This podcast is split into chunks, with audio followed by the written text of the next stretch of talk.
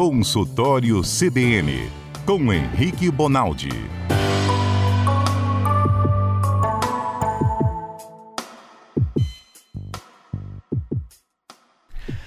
Doutor Henrique Bonaldi, muito boa tarde, bem-vindo por aqui hoje. Boa tarde, Johnny, Schaefer, Adalberto, todo mundo que está nos escutando. Boa terça-feira para nós. E aí, vocês estão bem? Estamos ótimos, e por aí? Tudo bem, graças a Deus. Ó, doutor, hoje o senhor me desculpa, não vou fazer aquela, aquele passeio pelo corpo humano que o Mário Monella já sabe das aulas de anatomia, porque eu não as tive aqui na rádio. então eu vou direto ao ponto hoje. A gente vai falar de um assunto. Vamos nós. É, eu acho que esse assunto já era até para semana passada, mas ficou num, voltado mais para gripe, né? Acabou que o Adalberto me falou que vocês não entraram muito nesse assunto, que é sobre diálise, né? Os tipos de diálise. Tem diferença de hemodiálise para diálise ou é só uma abreviação mesmo, doutor? Não, diálise é uma coisa que se divide basicamente em dois tipos. A hemodiálise, que é o que todo mundo conhece, que a gente vai falar um pouco, e a diálise que eles chamam de peritoneal. Existe uma diálise que se faz pela barriga, que a gente também vai entender. Mas antes disso, Johnny, é preciso que a gente entenda por que, que vai para diálise. Quem uhum. é que vai para diálise? Todo mundo vai para diálise um dia? Não. O rim, apesar de ser um órgão aí considerado vital nessa história, ele é um órgão substituível pela diálise, mas é preciso que a gente ou tenha uma doença geneticamente determinada, alguma coisa que infelizmente, apesar dos nossos esforços, não foi possível escapar dessa falência do rim, da morte do rim lá dentro. Caso contrário, a gente precisa fazer muita força para o rim entrar em falência, sabe, Johnny? É preciso que a população entenda isso. O rim é um órgão que, se a gente cuidar bem dele, ele não nos dá trabalho só porque o dia amanheceu. Então, se você viver 120 anos, 130 anos, seu rim, apesar de trabalhar 24 horas por dia, ele aguenta o tranco. Diferente do coração, do cérebro, de outros órgãos, que mostram aí que, que a idade acaba fazendo ele entrar em falência, o rim é um órgão muito forte. Mas, ele dá... se a gente não cuidar, é Desculpa, pode falar. Não, não, só te cortando aí, o, o rim ele vai dando indícios ali de que não está muito bom, que a saúde não vai bem ou não? Ele do nada ele não. já tá... Pior que não, é o seguinte, ele, se você faz acompanhamento médico regular, Johnny, você consegue ver ao longo do tempo, por exames de laboratório, que ele está entrando em falência. A gente tem um cálculo que a gente faz, que é um cálculo que estima a quantidade de, de função que seu rim ainda tem hora 100%, hora 90%, hora 10%. Então você consegue ao longo do tempo acompanhar com o exame. Mas não existe um sujeito que você olha para ele e fala assim, hum, olha lá, ele está fazendo isso, isso, isso, é sinal de que o rim dele está com 50% já comprometido. Não tem. Que horas esse indivíduo começa a dar sintoma correlato por causa do rim falindo? Quando ele tem menos de 15, 20% do rim funcionando já. Então ele é mais uma doença silenciosa. A gente já falou aqui, a Adalberto vai lembrar aí hipertensão, diabetes, Sim. são doenças silenciosas. Você não nota que você está hipertenso. O rim é mais ou menos a mesma coisa, mas tem jeito de descobrir, respondendo a você, Johnny? Tem. Como? Uhum. Exame de laboratório, segmento médico anual. Tem que ir todo ano no santo médico, bater na porta dele e pedir para ele fazer exame. Agora, doutor, aquela, aquela situação, às vezes os médicos dão dicas para a gente, falam, olha a urina se está amarela, se está com cheiro, isso já indica um problema no rim ou não? É aquele dia que você não bebeu água, não está hidratado, vai ficar amarelo mesmo? Isso, indica, indica e não indica, Johnny. É mais ou menos assim, ó. O, o, sujeito que tem menos de 30% de função do rim, ele começa mesmo a alterar não só a quantidade de urina, como o aspecto da urina. Isso existe. Mas antes disso, os indivíduos que têm 70%, 80%, 100% do rim funcionando também alteram alteram porque estão desidratados, alteram porque tem infecção de urina, alteram porque tem cálculo, né, as pedras de rim. Então isso tudo também altera a urina. Então acaba sendo a, a análise da urina, principalmente para o leigo, o cara que não entende é estranho, acaba sendo muito inespecífica. Você não consegue bater o olho no rim e falar, hum, olha lá, o cara está com 23% de, de função do rim, entendeu? Então, uhum. infelizmente, os sinais que a gente consegue observar no dia a dia do sujeito eles são muito, muito, muito pobres. Até que o rim desse cara entre em falência. Quando ele entra em falência, você começa a notar, infelizmente, em parte das vezes não adianta mais. Você não consegue recuperar a função desse rim, acaba indo parar na diálise. E aí a diálise é um, é um caminho meio que a volta para uma vida normal, sem máquina, só com transplante? Ah, muito legal você ter perguntado isso. Depende. Por que, que depende? Nós acabamos de viver uma pandemia aqui que era um, um inferno astral na vida dos, dos intensivistas. O cara que estava lá na UTI trabalhando com esse tipo de paciente, volta e meia, em algumas UTIs, inclusive em 70%, 80% dos pacientes internados, eles evoluíam com necessidade de diálise. Aí, Johnny, na situação uhum. aguda, Henrique entrou para diálise porque fez um quadro de pneumonia grave, não deu conta, não vascularizou o rim direito, o fluxo de sangue faltou, o rim parou. Nessas condições, quanto melhor você for de saúde, mais jovem, menos doença, não obeso, não tem vício, dormia bem, fazia atividade física, o rim era ótimo, maior a chance de você sair da máquina e voltar a uma vida normal. É verdade. Para os crônicos, Johnny, é, é o final da linha. Para os crônicos, depois que você entra em diálise, só mesmo transplante. E vamos lembrar que a grande maioria de quem dialisa não são indivíduos jovens, como o caso das trigêmeas, né, há 10, 15 anos atrás, não sei se vocês vão lembrar disso. Trigêmeas, se eu não me engano, de Minas Gerais, é, uma delas tinha, duas delas tinham falência de rim, a outra, enfim. É, Para os indivíduos que têm essa doença geneticamente determinada, logo cedo entram em diálise, é um pouco mais fácil a questão do transplante. Por quê? Porque o cara é novo, dá tempo dele pensar em qual quem vai doar o rim para ele, ele aguenta a cirurgia, que é uma cirurgia meio bruta para fazer o, o, implante desse, desse rim novo. Mas a grande maioria de quem dialisa não são esses indivíduos. A grande maioria de quem dialisa é quem é hipertenso há 30 anos, diabético há 30 anos, é um cara que já infartou por quatro vezes, não dá conta mais de bombear sangue por rim, o rim para de funcionar. Então você vê, John, que a capacidade que o cara tem de encarar um transplante, esperar um transplante, ela é um pouco menor, porque a maioria das pessoas que fazem a diálise fazem a diálise porque já não estavam muito bem de saúde, certo? Então isso piora muito a condição do sujeito de, de chegar ao transplante. E para os crônicos não tem jeito, é o fim da linha é a diálise. É, não tem jeito de dialisar e depois parar de dialisar. Isso, isso de forma alguma é uma notícia ruim, tá, Johnny? É, é, Nós temos uma terapia que faz o sujeito viver 20 anos dialisando. Então é, é, é uma ótima notícia diálise. A diálise não é uma notícia ruim. E é, é uma vida. O crônico ele não consegue sair da diálise. E ele consegue levar uma vida normal, doutor? Eu me lembro que na, na minha cidade lá, eh, eu tinha um conhecido que fazia diálise. E ele ia sempre para uma cidade maior, na, na região lá mesmo. E aí eu sempre ouvia, ah, fulano não pode beber muita água, tem que molhar a boca, porque depois ele sente muita dor, um desconforto é, quando ele vai fazer o procedimento. Tem isso? Qual, é a relação da água? Tem essas coisas ou é mito? Leva uma vida normal? Não, não é mito não. É, o Johnny, normal não, mas muito perto de. Olha só, há uma ou duas semanas atrás, os ouvintes que nos acompanham vão lembrar que a gente falou um pouco das funções do rim.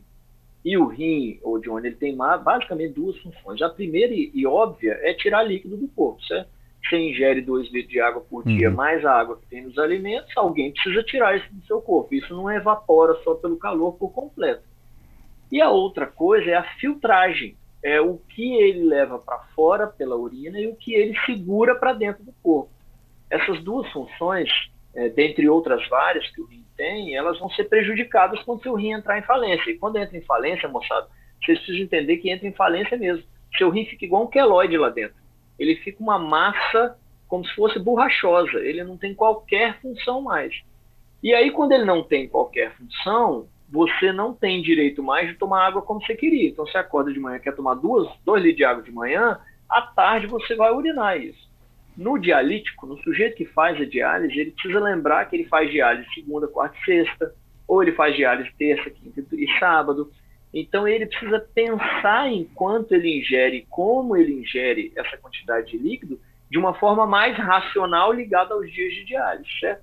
Então quer tomar bastante água, ele vai tomar antes de entrar para diálise. Isso é conversado com ele lá. Uhum. Ele não pode, por exemplo, o cara que dialisa segunda, quarta e sexta, ele não pode passar sábado e domingo ingerindo água ele vai entrar em falência. O coração dele vai ter muito volume de sangue para bater. Isso é muito ruim para ele. Ele vai ficando inchado, mas ele consegue ir no banheiro, fazer as necessidades fisiológicas. Isso continua existindo. É ele vai ficando mais inchado. Na, a evacuação ele continua. Uhum. É, para um bom linguajar, o cocô ele cons consegue fazer. A urina, nem todos, a maioria dos indivíduos que fazem diálise por anos, ele, eles acabam perdendo a capacidade de urinar eles não urinam mais. Então, esse volume que ele está colocando para dentro, Johnny, só quem tira é a diálise. Entendi. Então ele precisa pensar em quanto ele põe para dentro de acordo com o dia da diálise. Aquele... Caso contrário, Johnny, é mais ou menos você fazer uma bomba de apartamento, coração agora, né? Uhum. Que, que funciona para 10 apartamentos, você subir mais um prédio em cima, ele funcionar para 20 e esse coração não vai dar conta de bater. É mais ou menos a mesma coisa. Ele começa a ter muito volume para bater e é um coração que entra em falência. Aí você tem dois problemas. Um cara que já não urina, que já não tem rim, agora entrou em falência cardiológica porque é muito volume dentro dele. Sem contar, Johnny, os íons, as excretas, a sujeira que a parte da filtragem era para jogar para fora. Você imagina esse cara com mais excreta, com mais sujeira dentro do organismo e a diálise dele é só segunda-feira e hoje é sábado, entendeu? Ele vai passar então, mal. O, o dialítico, isso, o dialítico só, só. Qual é a única diferença da vida do, do dialítico, a grosso modo? É que o relógio dele não é mais biológico. O relógio dele tem dia e hora para terminar. Segunda-feira, de 8 a meio-dia, eu estou na diálise. Então, tirando essa segunda que eu tenho certeza, os outros dias eu tenho que regular a quantidade do que eu bebo, a quantidade do que eu como, como eu como, para conseguir chegar na próxima diálise sem grandes intercorrências. Ó, tem um ouvinte aqui, o Marcos, está mandando uma mensagem. Ele disse que a irmã dele é diabética. Ela fez é, peritoneal, enquanto ela dormia, ela fazia esse procedimento e agora, graças a Deus, ela fez um transplante é aquilo que você tinha falado, né? A questão da, das outras doenças que vão aparecendo junto, né? Ou que aparecem antes. Isso aí. E a outra coisa que a gente precisa entender antes da gente chegar na, na, na peritoneal é que todo indivíduo que faz diálise ele é um indivíduo mais inflamado. Ele é um cara que tem uma máquina rodando o sangue dele, 100% do sangue dele, três vezes por semana, Johnny. Uhum. Então é preciso que, que quem, quem dialisa precisa entender que precisa cuidar da saúde mais ainda a diálise não dá direito a você de não, não se cuidar, principalmente para quem foi parar na diálise porque não cuidou da pressão, da diabetes, da obesidade, de qualquer outro evento desse, precisa entender que agora é, é mais do que nunca é hora de cuidar. Por quê? Porque você já tem, por si só, só de acordar de manhã todo dia, você já tem um negócio chamado diálise, que aumenta o risco de você infartar, aumenta o risco de você ter derrame, aumenta o risco de sangramentos, porque corre o sangue todinho dentro de uma máquina. Então é preciso que a população entenda que o dialítico é o cara que assim, ele é o, ele é o que era para mais estar se cuidando em relação ao tipo de alimentação, a manter o peso adequado, sono adequado e tudo mais. Doutor, antes da gente falar aqui, explicar quais são esses tipos de diálise é, para os ouvintes, eu procurei a história aqui das, das três jovens que fizeram transplante. Não sei se são as mesmas, mas busquei aqui para os ouvintes. Ó, é a história que você tinha contado no início aqui do quadro, ó a história das irmãs Eva Cristina, Ana Paula e Ana Maria, que comoveu o Brasil no início dos anos 2000. Elas nasceram com uma doença provocada pela perda progressiva da função renal, precisavam ser submetidas a um transplante e elas três, as três foram operadas com sucesso no início dos anos 2000. Hoje elas são mães profissionais bem-sucedidas e desfrutam de uma vida normalmente. Aí está dizendo que elas agora estão fazendo também uma campanha aí para quebrar o tabu em relação à doação de órgãos, as três irmãs. Não sei se eram essas que o senhor falava, mas todas é são lá mesmo. de Campinas. É isso mesmo. Ô Johnny, olha que interessante. É um dos poucos transplantes é, que você consegue fazer com doador em vida. E a gente tem dois rins e a gente funciona bem com um só. Então, é, a, a, coisa do altruísmo aí, de enxergar o outro como. Agora, até entrando na coisa da doação de sangue no dia de hoje, né? É Sim. preciso que você enxergue, porque às vezes você salva a vida de um sujeito muito jovem, que às vezes não conseguiria chegar a 60, 70, 80 anos de vida, porque você dá um órgão que, para você, você tem dupla função, você tem dois órgãos funcionando para a mesma coisa. É, é, não tem motivo hoje no mundo para você tão frequente assim, pelo menos, para você perder um rim, assim, sabe, durante a vida. Pouquíssimas pessoas passam por isso. Então a doação de órgão em vida é super importante para elas, por exemplo. Olha, tem uma ouvinte aqui, a Priscila Libório, está mandando uma mensagem que está aterrorizada com a diálise, ela falou. Ela tem é, espondilite anquilosante, acredito que seja esse o nome. Ela está perguntando se corre o risco por conta de, do do, do relógio biológico. É, do relógio biológico dela? Tá, ela tá dela, tá isso. Bom, vamos responder de uma forma geral é o seguinte: é, toda e qualquer. Remédio, ela está corrigindo tem, aqui. Entendi, entendi. Toda e qualquer doença que a gente tem, Johnny, pode ter pode acarretar a uma disfunção de rim, toda e qualquer. Algumas muito simples, que a gente não vai padecer de disfunção renal nunca, mas existe a chance de, e algumas muito categóricas, por exemplo, pressão, diabetes e tudo mais. E o uso da medicação também é, é um dos motivos para os indivíduos pararem em diálise. Nas doenças reumatológicas, especificamente, a espondilite anquilosante é uma delas, a chance do uso das medicações alterar a função do rim existe. Só que hoje a tecnologia das medicações são tais que essa, esse risco reduz muito. Então, um bom acompanhamento médico com o reumatologista, ele sempre vai estar muito ligado nisso, com essa preocupação. É, dessas doenças todas reumatológicas, o lúpus é um pouco pior. Assim, o lúpus é um pouco mais difícil é, quando ele tem uma exacerbação no rim, existe essa possibilidade. É uma doença que foca no rim, que pode focar no rim. E aí é um pouco mais difícil escapar da, da, da necessidade de diálise. Mas isso, isso tudo a gente está falando, o Johnny, é importante que as pessoas entendam que, tem que você tem que ir no seu médico, escutar uhum. o seu caso. Disfunção de rim não é algo para todos. Em alguns indivíduos, é, a imensa maioria não, não padece dessa disfunção do rim. Mas vamos lá, a diálise, a diálise só para desmistificar, Johnny, a diálise não pode ser entendida como algo ruim nunca, gente. A diálise é um negócio que você pega um cara que tinha um órgão vital em falência e fala para ele assim, vai lá, volta a viver mais 20 anos. É, a, a, diálise é uma ótima notícia. A diálise ela não é o problema, pelo contrário, ela é a solução. Quem dialisa aí sabe disso.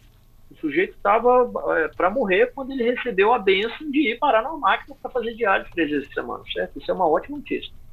E hoje é, os procedimentos estão mais modernos para que o paciente sofra menos, assim, menos do que antes, por então, exemplo? Então, ó, o risco de infecção é menor, o risco de sangramento é menor, o risco de intercorrência na hora da diálise são menores, a quantidade de inflamação que é gerada no corpo é menor, a quantidade de variação da pressão arterial do sujeito é menor, porque pensa, você está pegando um sistema fechado, é, de fluxo de sangue fechado, e deslocando parte do volume do sangue do cara para dentro da máquina. A pressão do cara vai lá embaixo. Hoje vai menos. Hoje eu tenho não só a hemodiálise, como a diálise peritoneal, que é essa que você põe o líquido dentro do peritônio, o peritônio faz a troca que precisa e retira esse líquido depois. Você faz a filtragem sem ser pelo sangue, enquanto você dorme de uma maneira confortável, segura.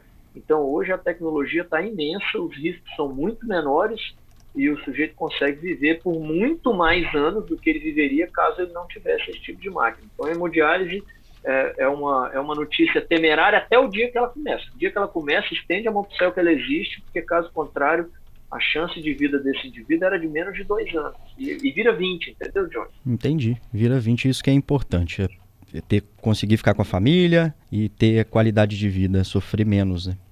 Exatamente. Doutor Henrique, o tempo voou aqui. A gente vai continuar com esse assunto na semana que vem. O senhor continua com o Mário aqui e com os nossos ouvintes, tudo bem? Tá bem, obrigado, viu, Johnny? Boa terça-feira para todo mundo, um abraço para todos, uma boa semana e boa saúde aí. Uma ótima terça-feira, muito bom falar com, contigo mais uma vez aqui na CBN.